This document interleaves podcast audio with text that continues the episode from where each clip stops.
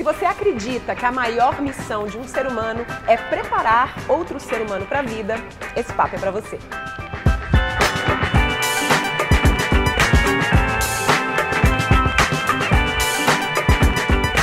Oi, tudo bom? Eu sou Rafa Capai e esse é o Vamos Que Vamos Convida, essa série onde eu converso com gente foda que me inspira sobre assuntos que nos interessam, na verdade, desculpa, bem sarrapada, para bater papo legal com você, não só assistindo, mas participando. Sua primeira participação já é aquele joinha amigo para contar pra gente que a gente está no caminho certo e eu quero, ao longo do papo, claro, que você também se sinta à vontade para comentar. E no final eu vou te fazer uma pequena provocação.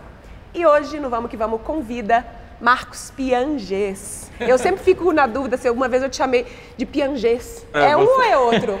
Então, já me chamaram de Bianjo, de Bianges. É, eu não. Eu continuo sendo eu, eu espero, né? Então, eu estou bem de boa com relação. Eu sei que o nome é super complicado. É francês? De onde vem essa origem? É Alsácia, eu acho. Alsácia, é, uau. Meio misturado. É, a minha família é meio bagunçada, né? Tem poucos Piangers no Brasil mas é um, um nome que remete justamente ao Piaget, né? É, que é, Piaget, que é um, um, biólogo, né? Que é, é, que, é, ele é biólogo, mas ele é, ele é a base assim de, da pedagogia da, da, da psicopedagogia uh, uh, de análise, assim, porque ele, ele, ele lançou uma, uma série de livros que ele anotava as histórias dos filhos, anotava o comportamento dos Putz, filhos. Então super... super... a ver comigo, porque é exatamente o que eu faço. E, e assim, é, é, depois de um tempo, todo mundo assim fala que na verdade a, a, esposa dele que anotava as histórias e tal, que também tem super a ver comigo, porque a minha esposa super anota as histórias.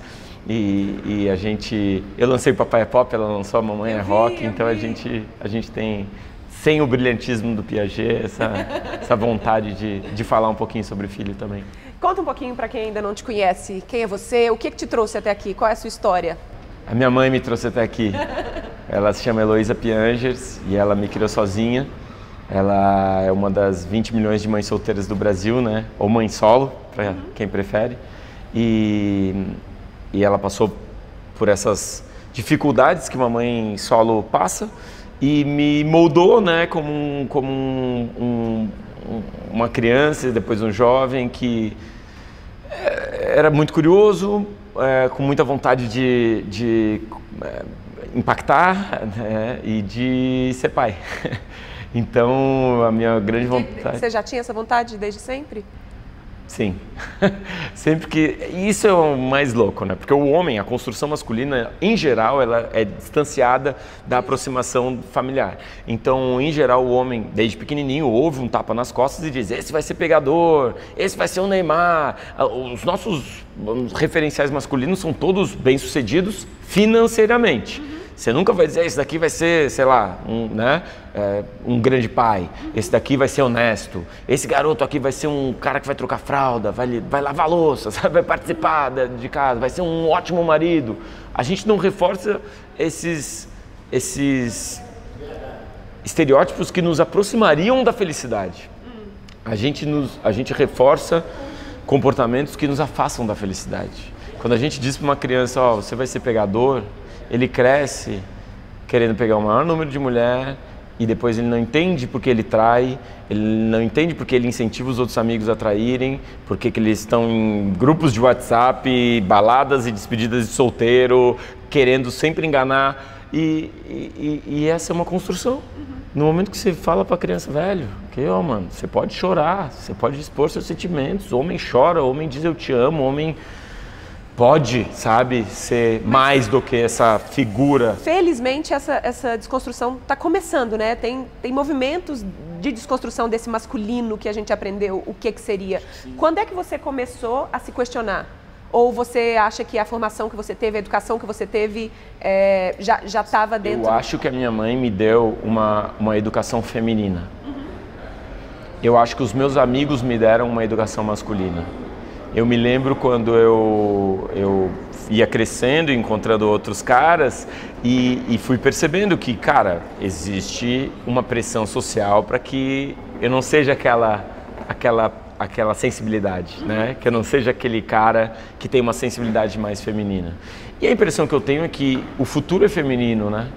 O futuro ele tem que ser mais sensível, ele tem que ser mais empático. agregador, empático, ele tem que ser mais atencioso, paciente. Porque eficiência é para máquina, eficiência é robótica e vai rolar, tá rolando. Então o que que a gente se diferencia da máquina? É essas características que estão associadas ao feminino e que talvez até sejam associadas ao feminino, mas que podem também ser associadas ao masculino, podem ser desenvolvidas. Sim. Intuição, é, é, instinto materno, são todos, todas habilidades que podem ser desenvolvidas também na gente, uhum. eu acho. Eu acho também. E, e, são habilidades, quando a gente fala também de feminino e masculino, a gente está falando tanto de energia quanto de gênero, né? Então gente, o homem vai e pode desenvolver energias do feminino e uma mulher pode é, desenvolver energias do masculino, né? Eu espero que sim. E, e, a minha mãe, acho que ela teve essa, essa, essa construção, né, por ser mulher, claro, e, e, e, eu me lembro eu pequenininho, ela me levava em todos os encontros, a minha mãe sempre teve muitas amigas, porque era a forma dela ter um, um ninho que ajudasse, uma rede, então eu estava sempre na casa de uma amiga dela, elas estavam sempre fazendo jantares e tomando champanhe, eu era meio que o mascote da galera, então esse, esse ambiente meio que me construiu, depois, claro, tem essa, essa pressão social para ser macho, e aí depois veio uma outra pessoa que é tipo a mulher da minha vida, a Ana Emília, que de novo disse: Não, velho, calma, tá tudo bem, saca? Você pode ser isso aqui. E aí quando chegaram as minhas duas filhas, meu Deus, né? Quando... E elas devem te lembrar disso todo dia, né? É, Desse cara, né? É. Quando, quando você tem filho, é, eu me lembro assim. É muito emocionante, né? Quando começa a vir todas as emoções relacionadas a, a um ser que você sabe que vai ter que cuidar para o resto da vida. Então, é, é, essas emoções começam a despertar no homem é, é essa briga. Cara, eu, estou muito emotivo, eu estou chorando por tudo. E, e, eu posso? Será que eu posso? Sabe? E aí a Ana, claro pode. Mano, é isso aí, saca? O homem chora, diz eu te amo. E uma das coisas que, que eu, uma das histórias que ilustra isso, que eu achei mais bonita que eu vi esses dias, foi do Tiago Queiroz, do Paizinho Virgo, que, que contou que quando o filho dele caiu e se ralou, ralou o joelho, ele se lembrou dele caindo e ralando o joelho, ele olhou pro filho chorando e deu aquele flashback, caramba, eu ralei e, e, o joelho várias vezes e meu pai dizia, é, engole o choro, não chora, homem não chora, homem não sente, levanta daí guri, vamos, vamos, né, toca a vida. E o Tiago resolveu não fazer que nem o pai. Se abaixou, abraçou o filho e disse: "Filho, eu sei que eu sei que dói, pode chorar, manda ver, põe para fora, já vai passar, pai tá junto". E enquanto ele abraçava o filho, ele abraçava ele mesmo. Ele começou a chorar e começou a dizer: "Caramba, velho, sou eu aqui. É o meu pai me abraçando agora". Então ele curando aquele trauma, fazendo diferente com o filho dele. Então tem essa chance, sabe? Da gente, quando vem a Anitta, quando vem a Aurora, da gente ser melhor, cara, do que meu pai que me abandonou e os, os padrastos que eu tive com que a minha mãe teve. Poder ser melhor que, esses, que esses, essas referências, sabe? Uhum. O que, que é ser um pai moderno para você? Ah, eu não gosto muito do termo moderno, né? Porque ele é muito associado à publicidade. Eu acho que a publicidade adora esses termos, assim, né? Tipo, a ah, o pai moderno. Então, me parece que o pai moderno é um cara que raspa o cabelo dos lados, que usa camisa e barba, saca usa um coque, esse é o pai moderno. Um, dos, um pai dos nossos tempos, assim. É... Que, ou, ou, que tipo de paternidade você está querendo construir com as suas filhas e que de alguma forma possa inspirar outros homens também? Irado. Eu sei que essa foi a sua pergunta, não sim, quis desmerecer. Sim, não. Tá tudo é, certo. É, o, o, o pai que eu acho que está afinado com o nosso tempo seria esse pai mais sensível. E um pai que entende os dilemas os problemas do nosso tempo. Né? Existe um culto, ah, não, estou me mandando mensagem, não, e-mail, eu não tenho tempo, estou sempre na correria. Velho, se você está sempre na correria, você é um escravo de alguém, do seu trabalho, do seu chefe, do dinheiro. Você é um escravo que está sempre fazendo coisa para os outros. Você não é dono do seu tempo, da sua vida. Então, essa obsessão é o nosso dilema moderno, é a nossa, a, a nossa batalha atual. Um pai, então, moderno, afinado com, com o nosso tempo, seria um pai que entende esses dilemas e que diz: caramba, vou equilibrar. Então eu vou. Eu acho que dinheiro é importante, trabalho, realização profissional é importante, Mas, cara, tem a minha família lá, e esse tempo não volta, e os primeiros anos são os mais importantes, e toda a construção neural acontece nos, nos quatro primeiros, cinco primeiros anos, e eu preciso estar lá para ajudar a minha esposa, e estar dividindo todas as tarefas, e ser um cara que vai construir uma coisa que vai pavimentar um, uma relação que vai lá na frente se pagar, porque a criação de um filho é, ela é, ela é um investimento de longuíssimo prazo. É longuíssimo, cara. No, aí o que, que o homem faz? A mulher, muitas vezes também, os pais, muitas vezes, incorrem nesse risco de dizer assim: ah, não, cara, é muito difícil, é muito mais difícil do que eu imaginei. Eu não tenho feedback positivo. No trabalho eu recebo tudo dia 5, meu chefe diz parabéns. No YouTube alguém dá joinha, isso é o meu pagamento. No filho não tem essa volta. No primeiro ano é só fralda, e cocô e xixi, vômito, e tristeza, e depressão e solidão e ninguém te entendendo e por isso que acho que as mulheres fazem tantos blogs de mães porque você está solitária, você precisa falar, você precisa achar uma rede. E, e, e, o homem se esconde no escritório porque lá ele tá seguro, conhece os amigos, todo dia 5 ele recebe, o chefe elogia, beleza, aqui tá beleza. Então o cara começa a fazer hora extra, começa a ir pro banheiro, fica meia hora, fica no Candy Crush, fingindo que ele tá com problemas fisiológicos, mas na verdade ele tá fugindo da treta. E aí, quando você fala sobre isso e diz ter filho é difícil, aí as pessoas, ah, velho, que bom que você falou isso, porque eu tô achando difícil. Todo mundo aqui é difícil, beleza? Vamos se ajudar? Vamos. Vamos parar de se julgar? Vamos. Ah, beleza. Então, com, conseguir equilibrar essas obsessões, essas neuroses modernas com a necessidade da gente dedicar tempo para a família, acho que é o, o que faz um pai moderno, um pai legal. É. E qual é a sua maior dificuldade em ser pai? Qual é o seu maior desafio hoje em dia? É uma, é uma, boa, uma boa pergunta. Eu acho que acho que o meu desafio são os mesmos desafios de todo pai, assim. O meu maior desafio, vou te dizer qual é. A imprevisibilidade do comportamento humano. Isso é um grande desafio nas relações. É um grande desafio, porque eu estou o tempo todo tentando entender se a minha esposa ainda me ama. Porque eu quero ela por perto, sabe? Eu quero ela ali, cara. Eu quero e eu tô o tempo todo sacando, sabe, tentando entender sinais. Tô o tempo todo tentando entender se as minhas filhas ainda me amam, sabe? Então, esse é, esse é o, meu, o meu desafio.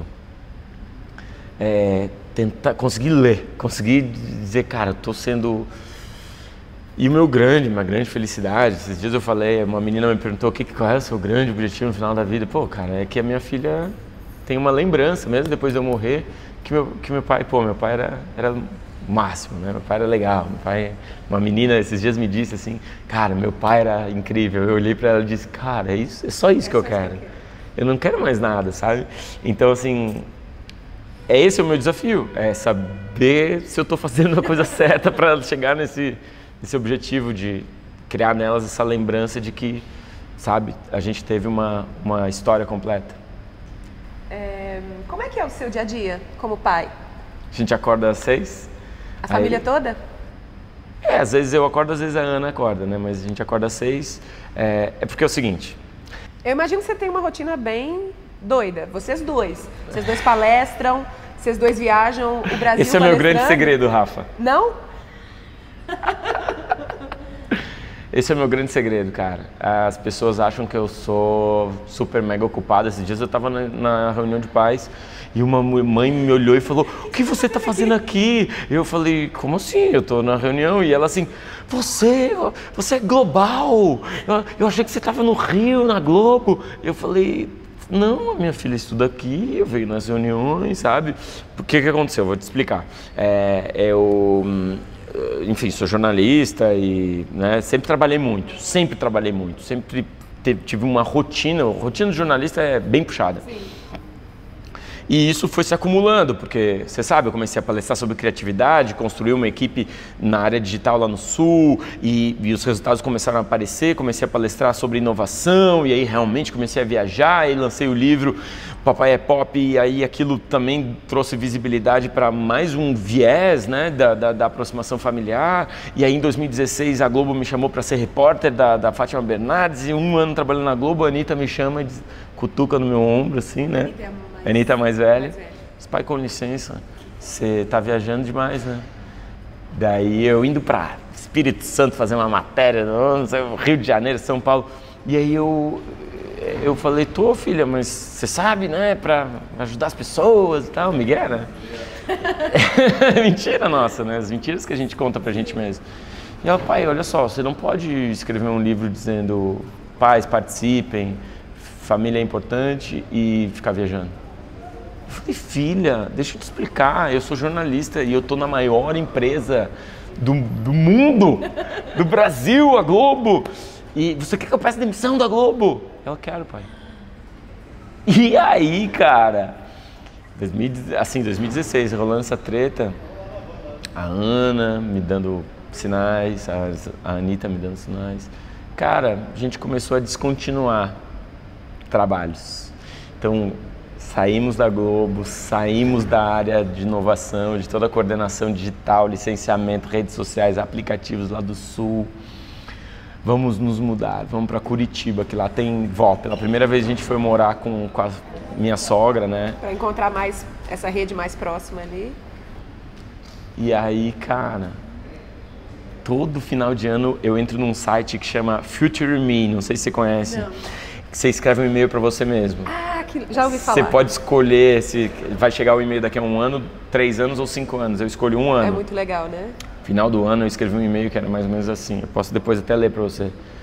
Pierre, não sei como esse e-mail vai te encontrar, mas no momento você está cagado, você está apavorado, você está com medo, você não sabe se vai dar certo, você está largando coisas importantes, posições importantes, dinheiro, sabe? E influência. A pior coisa que pode acontecer no final do ano que vem você tá, né, desempregado, racismo. sem dinheiro, ostracismo, a sua esposa não gosta mais de você, você perdendo o seu emprego, você perde tudo, perde sua família. Cara, melhorando a nossa vida. Passei a acordar todos os dias, levar, acordar a Anitta, tomar café com a Anitta, levar ela a pé para o colégio, volto, acordo a Aurora, tomo café com ela, levo a pé para o colégio, volto. Aí escrevo, faço todas as reuniões que eu preciso, meio-dia pego a Anitta, de tarde, né, produzo, sei lá, vídeo e tal. E, pego elas, vou viajar, tento sempre levar elas. Então a gente teve a oportunidade de ir para Portugal, Londres, Recife, Fortaleza, Foz do Iguaçu. A gente sempre vai, Minas Gerais, a gente sempre vai a família toda. Mano, entendeu? Melhor, melhor coisa que eu fiz na minha vida, sabe? Em geral você ganha um pouco menos, mas eu também fui para um apartamento bem mais simples, pago um aluguel, não tem elevador, não tem espaço gourmet, que eu nunca usei no meu antigo apartamento. Então pago um aluguel bem mais baixo, elas estão no colégio que pagam uma mensalidade mais baixa, a gente gasta menos e vive mais. E vive junto, mais junto. Mano, esse assim, as pessoas têm essa impressão de que eu sou super ocupado e eu até deixo, porque que bom, que daí não vou me incomodar, entendeu? Deixa eles achar que eu sou ocupado porque não vão ficar me levando para reunião que não leva a lugar nenhum. E tem muito disso. Tem muito. Então é importante você respeitar o tempo dos outros, sabe? É importante você dizer assim, não, cara, o, quando você desrespeita o meu tempo, você está desrespeitando o tempo do meu filho. Uhum. Não é só o meu. Ah, você espera? Não espero, porque é a minha filha esperando, sacou? E, e esse respeito pela minha filha, eu acho que é, que é a coisa mais importante. Cara, que incrível, né? Que ela encontra esse espaço para falar isso, né? De, de falar isso, porque não sei se todo mundo tem essa é, essa, essa abertura interna dentro de uma família para falar, cara, não tá legal. Né? Com essa idade, falar com você e te cutucar e falar, olha.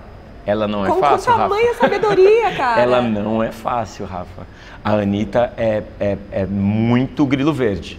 Ela é aquela, aquele anjinho no meu ombro dizendo, pai, não achei legal essa piada, tipo, sabe? O tempo inteiro. Cara, tô eu, eu com as duas meninas no shopping, a Aurora pequena, toda cagada. E eu, cara, vou trocar aqui no, na praça de alimentação. Tiro, começa a trocar. Ela, pai, que constrangedor, vai no banheiro masculino trocar. E eu falei, filha, não tem trocador de fralda no banheiro masculino. E a Anitta me olhou e falou assim, no feminino tem. E eu falei, é, no masculino não tem. E ela disse assim, pai, isso é um absurdo, isso é machismo. Você, ele, eles estão querendo dizer que só mulher troca fralda. E eu falei, tá, eu, eu, eu, não fui eu que fiz o banheiro. Ela querendo, sabe, me, me cobrar. E ela é um grilo verde. Eu, eu tirando foto, fazendo um bolo, ela adora cozinhar. Então a gente fazendo bolo junto. Eu, vamos tirar umas fotos, botar no Instagram. A Anitta disse, pai, vamos é, tirar menos foto e viver mais a vida real. ela não é fácil, Rafa. Ela tá o tempo todo me, me, lembrando. me lembrando de ser melhor, uhum. sabe?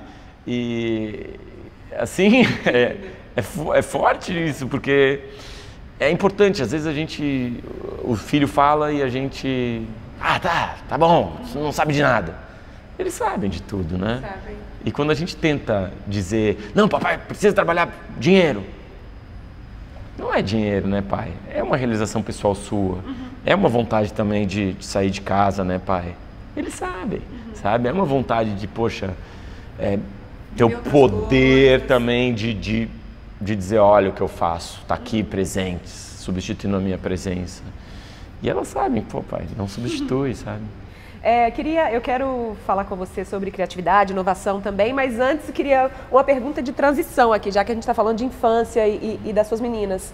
Como é que você ensina ou você não desensina elas sobre criatividade? como, é que você, como é que você mantém um ambiente em casa eu... que alimenta que elas virem seres humanos é, cada vez mais criativos, mesmo crescendo? Bom, eu, eu enfim, você é especialista no assunto, então claramente é, é, você sabe que a criatividade é a coisa tipo, que é muito importante no futuro, né? Fora social. E a, e a galera sabe aqui também porque a gente fala bastante. É, né? Então é aquilo que realmente vai vai criar inovação, vai criar novas formas da gente solucionar problemas. E e eu acho que os três grandes fatores as três grandes pessoas que, que vão matando a criatividade é, em primeiro lugar, o pai, depois o, a professora, e, o professor e depois o chefe. Né? Então, primeiro é, é a gente que diz: não é para olhar com a mão. Porra! É para olhar para a mão com a mão, pai. Eu quero ver se é. Se, quero sentir a textura, eu quero saber se é aço, alumínio, porcelana. Opa, porcelana, quebrou. Sabe? Deixa não é para subir na árvore, não, você vai cair desse muro. Cara, se cair é um experimento científico, sabe? Se mexer e bagunçar todas as panelas é um experimento científico. Se jogar pela milésima vez a chave no chão e esperar você pegar é um experimento científico. Então, assim, a, o, meu, o meu comportamento é o do deslumbre, de acompanhar os experimentos científicos que elas fazem. Então, a minha filha mais velha, ela sempre questionou o, o lúdico. Muito interessante isso, porque ela sempre questionou a existência de entidades como Papai Noel, Lobo Mal, Fada do Dente. Quando eu dizia Fada do Dente, ela dizia como que funciona? E eu dizia, poxa, você põe o dente ali vem uma fada e troca. Por que, que ela faz isso? E quanto que ela paga? E qual né como é que é essa transação? Qual banco que ela usa sabe? E, e, e, isso também era legal porque é uma é uma forma de pensamento crítico é um desenvolvimento de uma criatividade de um caminho criativo que ela está desenvolvendo ali. E eu tô sempre ali dizendo cara beleza tô aqui só não me julgue. E a Aurora é o contrário. Ela tá o tempo todo acreditando no lúdico.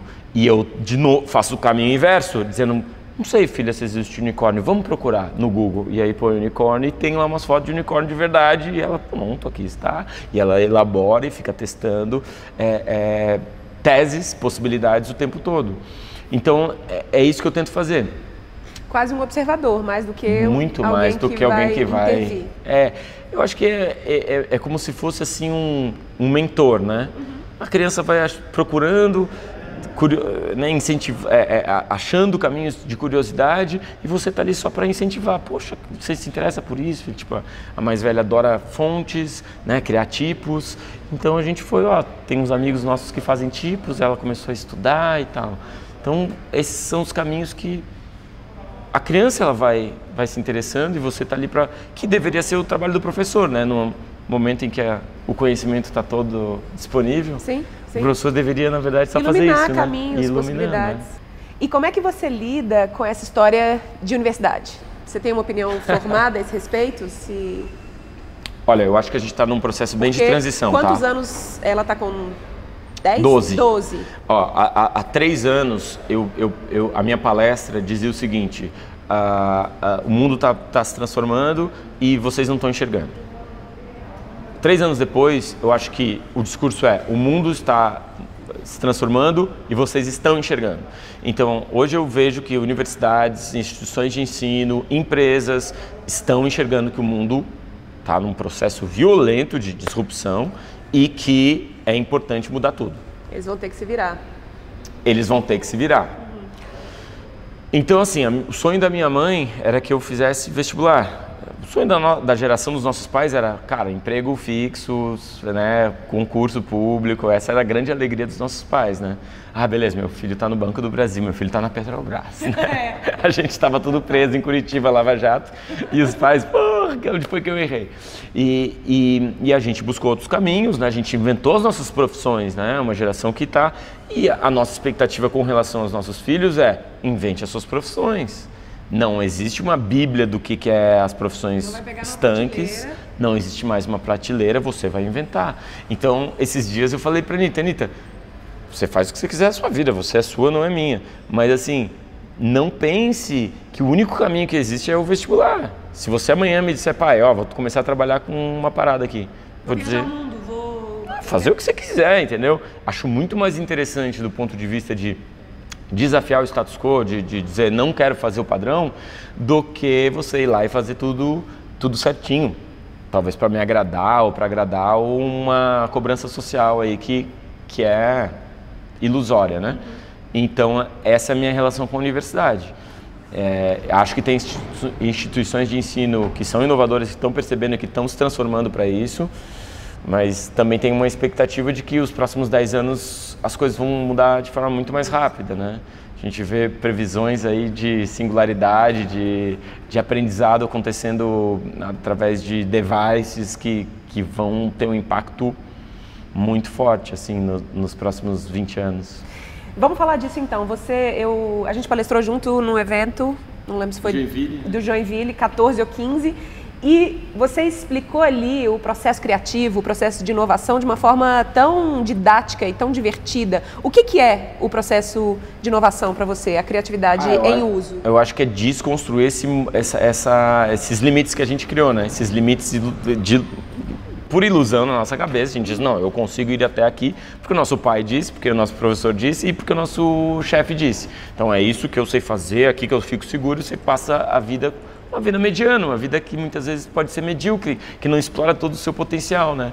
Então, no ambiente de trabalho, é poder fazer com que as pessoas se reconectem com essa capacidade é, sem limites, né? essa capacidade muitas vezes boba, infantil, muitas vezes bem-humorada, muitas vezes relacionada à, à, à bobagem mesmo. É Você se permitir, não, sabe? Vamos fazer perguntas malucas aqui.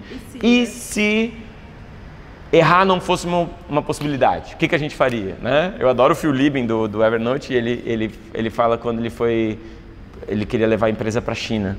E aí pagou uma consultoria super cara. E aí eles dizem não vamos para a China. Não vai para a China porque é roubada porque eles vão clonar vocês é roubada. Nenhuma empresa dá certo na China. Aí eles se olharam assim e disseram vamos para a China. Vamos para a China velho. Saca? Porque cara a gente está aqui para fazer coisas. E foi super legal e foi uma experiência maneira. Então é, essa essa esse, é, é, essa capacidade de dizer assim vamos vamos arriscar é o contrário do que a gente ap- aprende. O pai diz: não sobe no muro, não arrisca, fale- a TV fala, não sai de casa. não sai de casa que tem não perigo. Viaja, o não- professor fala: não arrisca. Essa é a resposta certa. Esse é o caminho para chegar na resposta certa. Não arrisca. Eu te digo, vai por esse caminho, só esse caminho é o certo. Não arrisca.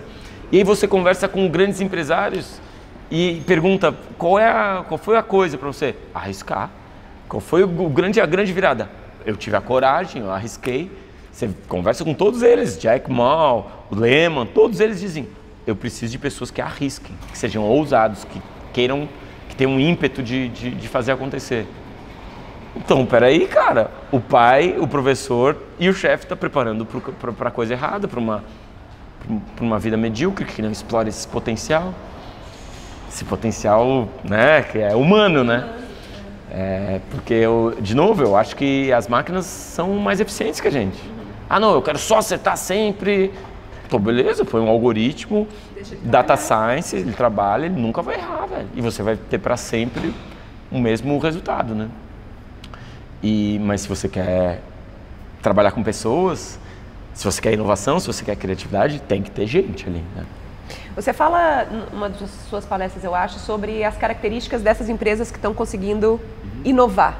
É, isso eu, eu, imagino e eu acredito que isso pode ser replicado, inclusive, por pequenas empresas, que é a grande maioria da galera que está é, é, assistindo a gente. Quais são, na sua opinião, essas características que estão fazendo grandes empresas é, encontrarem esse espaço de inovação, criarem novos mercados ou criarem disrupções nos, nos, mercados que elas estão? É, o mais legal quando você não tem nada é que você não tem nada a perder, né? Então, todo mundo lá no iCombinator, todo mundo fala que, que a melhor época de empreender é mesmo quando você está ali morando com os pais, saca? E tem um monte de tempo livre, e em vez de estar tá bebendo cerveja e, sei lá, jogando videogame, você pode estar tá criando soluções. E, cara, eu acho que cada vez mais vai ter jovens que já nascem nesse ambiente digital questionando as ineficiências do mundo analógico, né? Eles vão olhar ao redor e dizer, cara, por que, que eu tenho que, que, é assim? ir para a escola? Né? Por que, que eu tenho que chamar um táxi? Porque um táxi não é, pode ser qualquer pessoa me dando carona. Por que, que tem que passar por um intermediário e não pode ser blockchain, né? não podem ser contratos inteligentes? Então você começa a ver essas, essas propostas.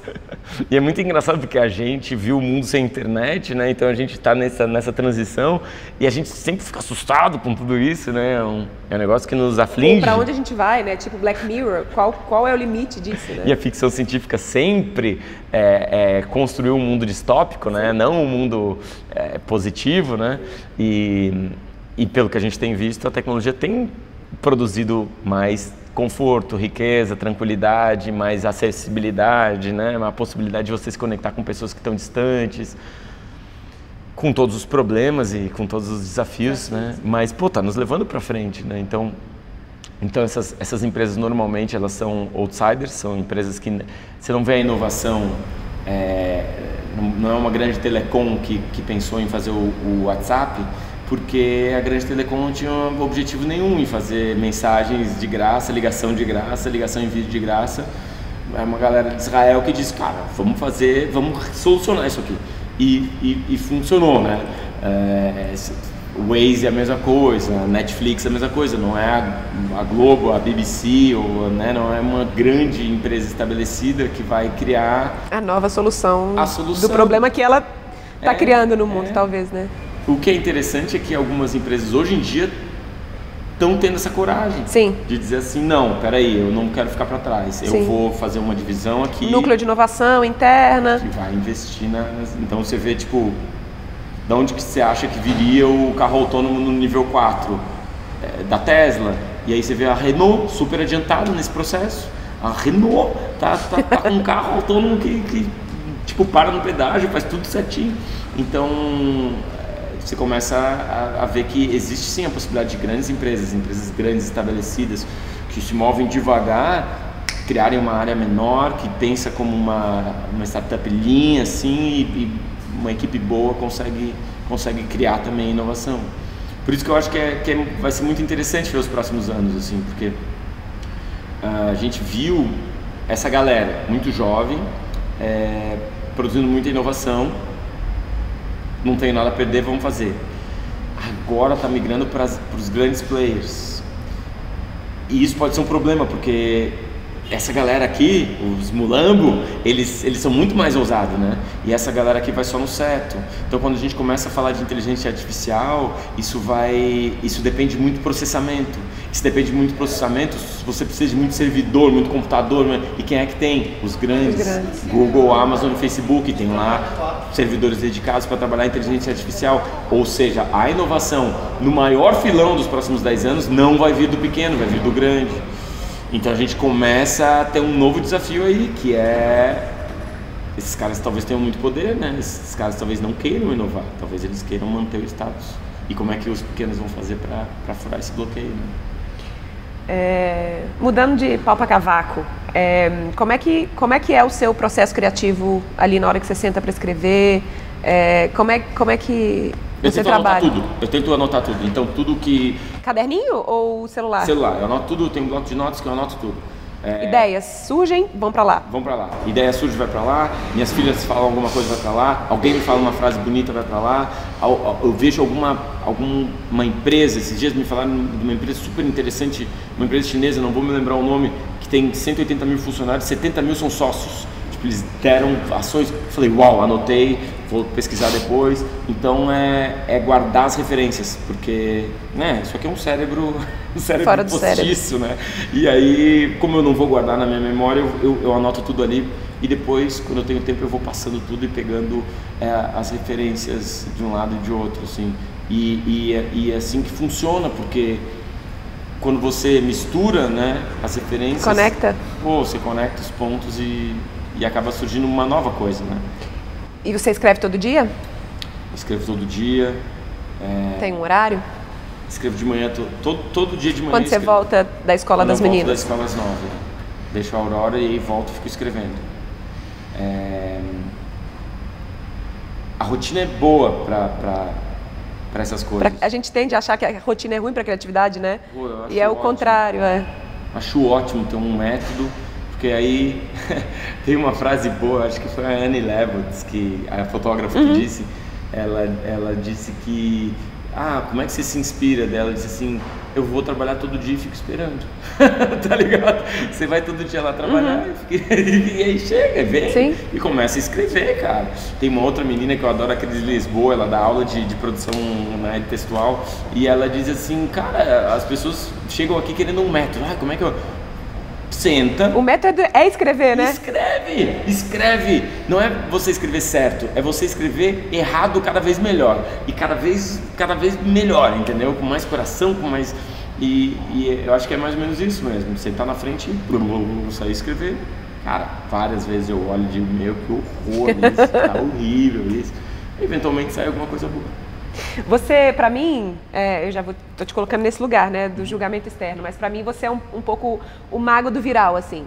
É? Eu tenho essa sensação que tudo que você faz viraliza. É um vídeo, é, é, é um texto, é...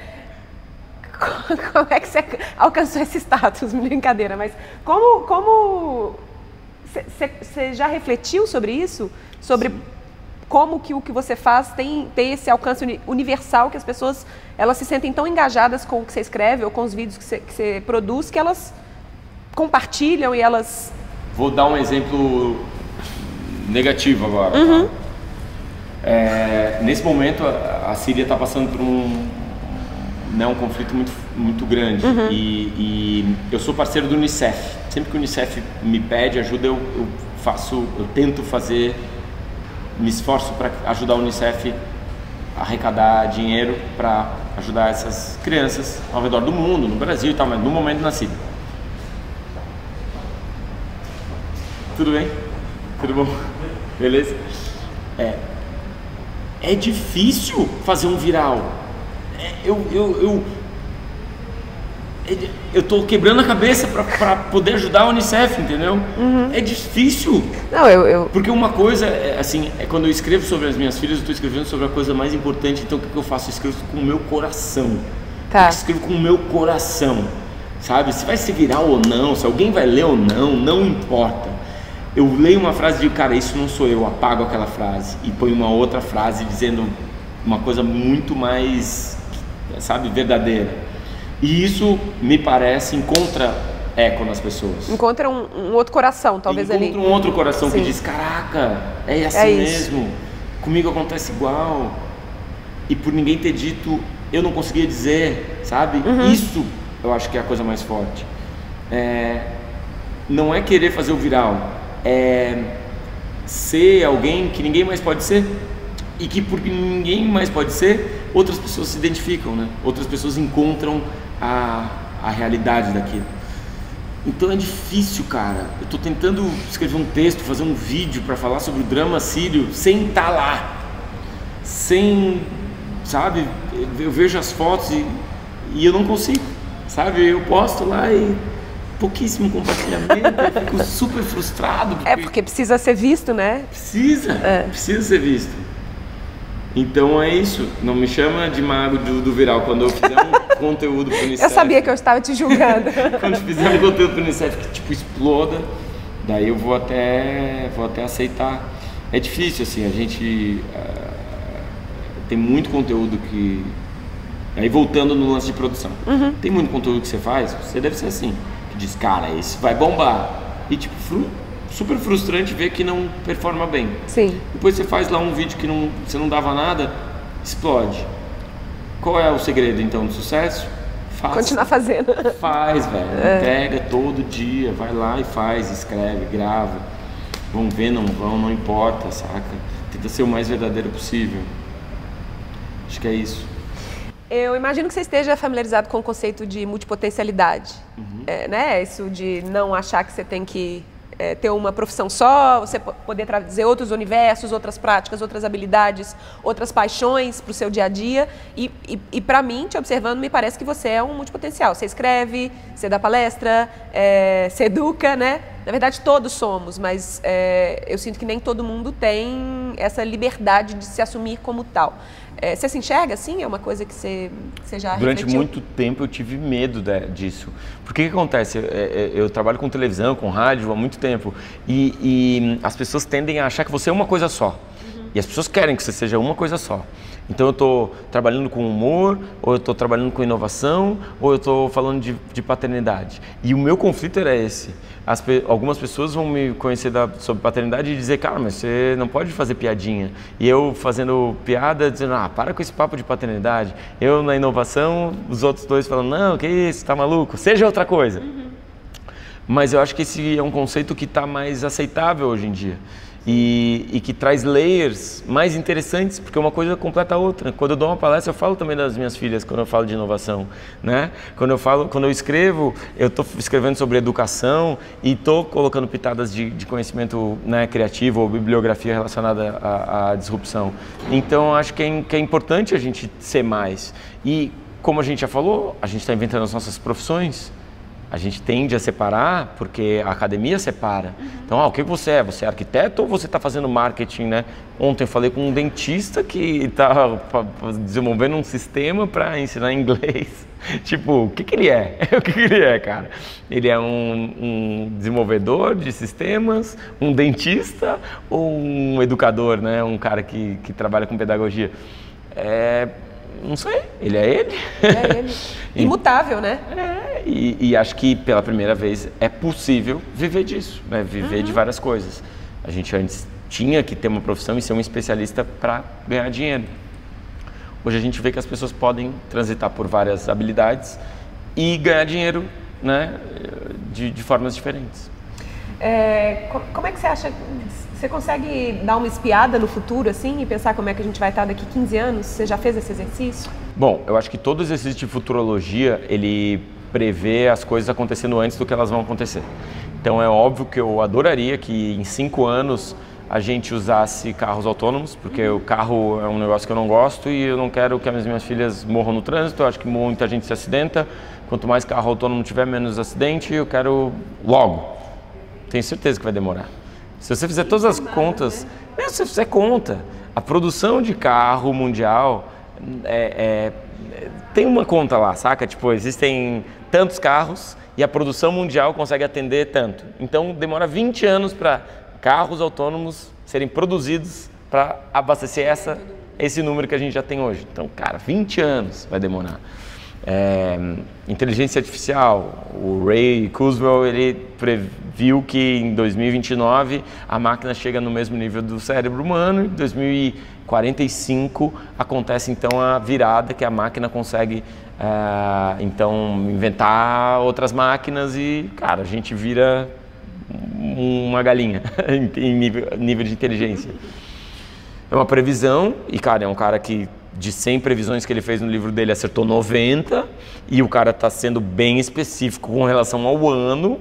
Ele está vendo uma curva e dizendo vai acontecer tal ano. Assustador, né? Em 1929 isso acontecer, tá, tá logo ali. Tá 10 aninhos e depois, 1940, é, 2045, é, de novo, logo ali.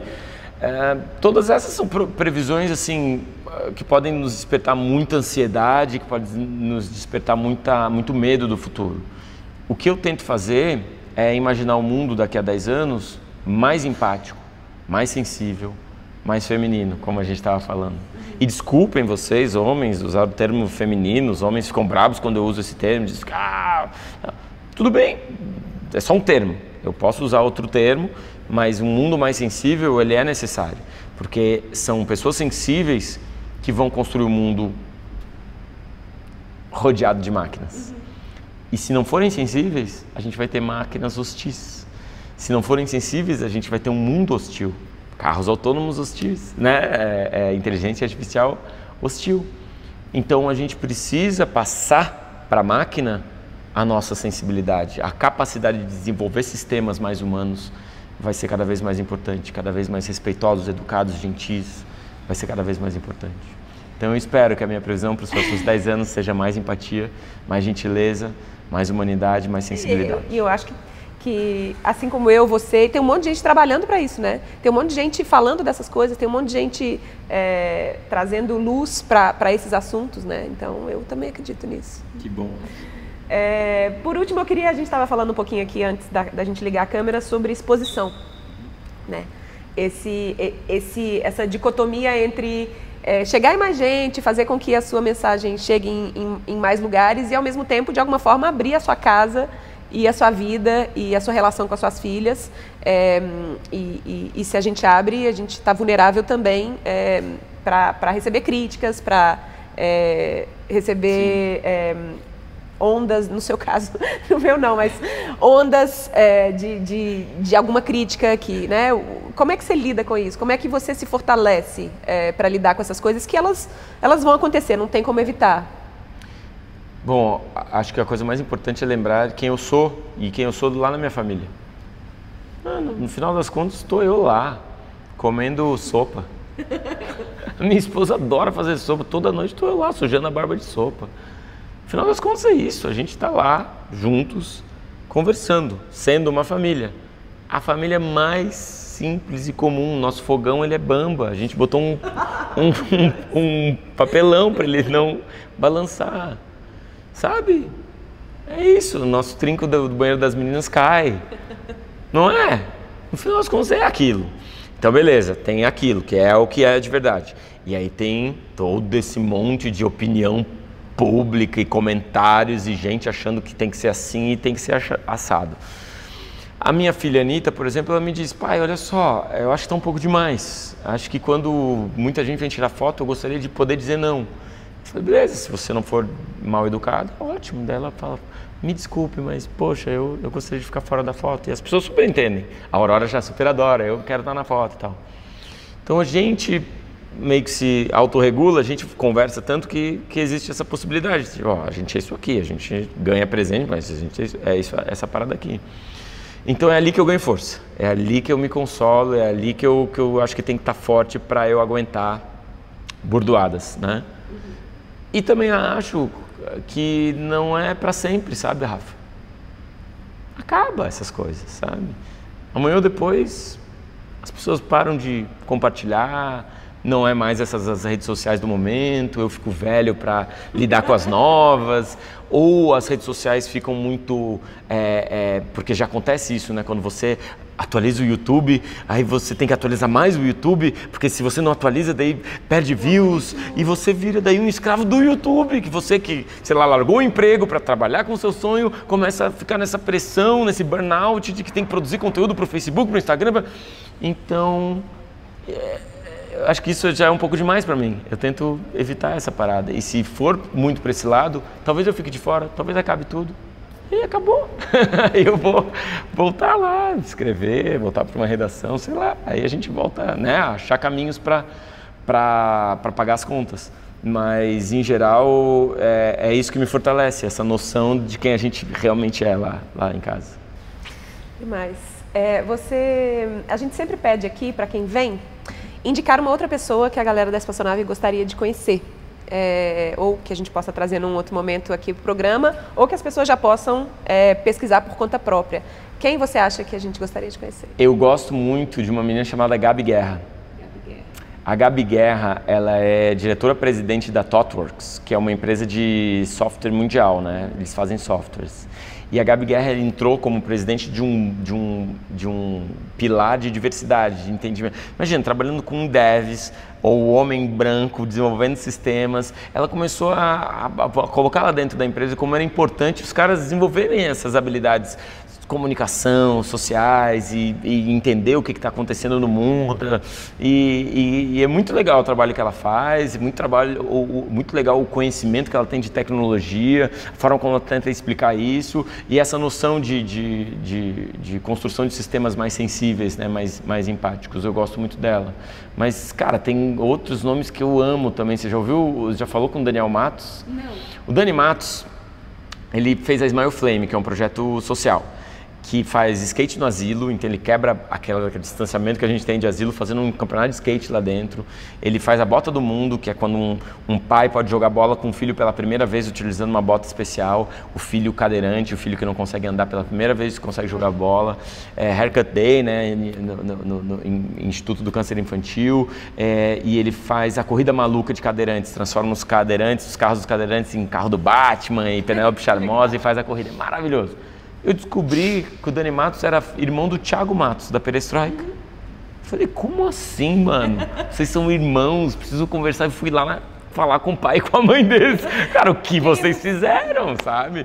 E porque eu adoro fazer isso. Quando eu vejo um irmão ou dois ou três são geniais, eu falo, cara, peraí, eu preciso falar com esses pais. Como é que eles foram educados? Como é que eles né? foram educados? E os pais deles me disseram isso aí. Primeiro, capacidade de, de conversa o tempo todo saber que existe, existe aqui brothers, pais que vão sempre estar aqui para te iluminar, seja qual seja, for a sua dúvida. E dois, a profissão de vocês não existe, vocês vão inventar a profissão de vocês. Tiago inventou uma escola de criatividade, o Daniel inventou uma empresa maluca de eventos sociais. Então acho que tem muita gente inspiradora aí, Rafa. Muita, né? É. é. É gente demais, é incrível. Gente é incrível, né? É, gente é muito legal. É, é.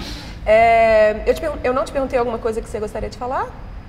É, você não me perguntou qual foi a, a minha, o meu prazer de estar aqui. E foi ah. muito gostoso. Foi muito legal conversar com você mais uma vez, te Faz encontrar. Faz o seu, seu jabá. É, onde a galera encontra os seus conteúdos? Acho que o mais fácil é papaipop.com.br, porque Pianges é muito difícil de escrever. Então, papaipop.com.br vai cair no meu site, tem espaço para trocar ideia, conversar, todas as minhas redes sociais, está tudo lá.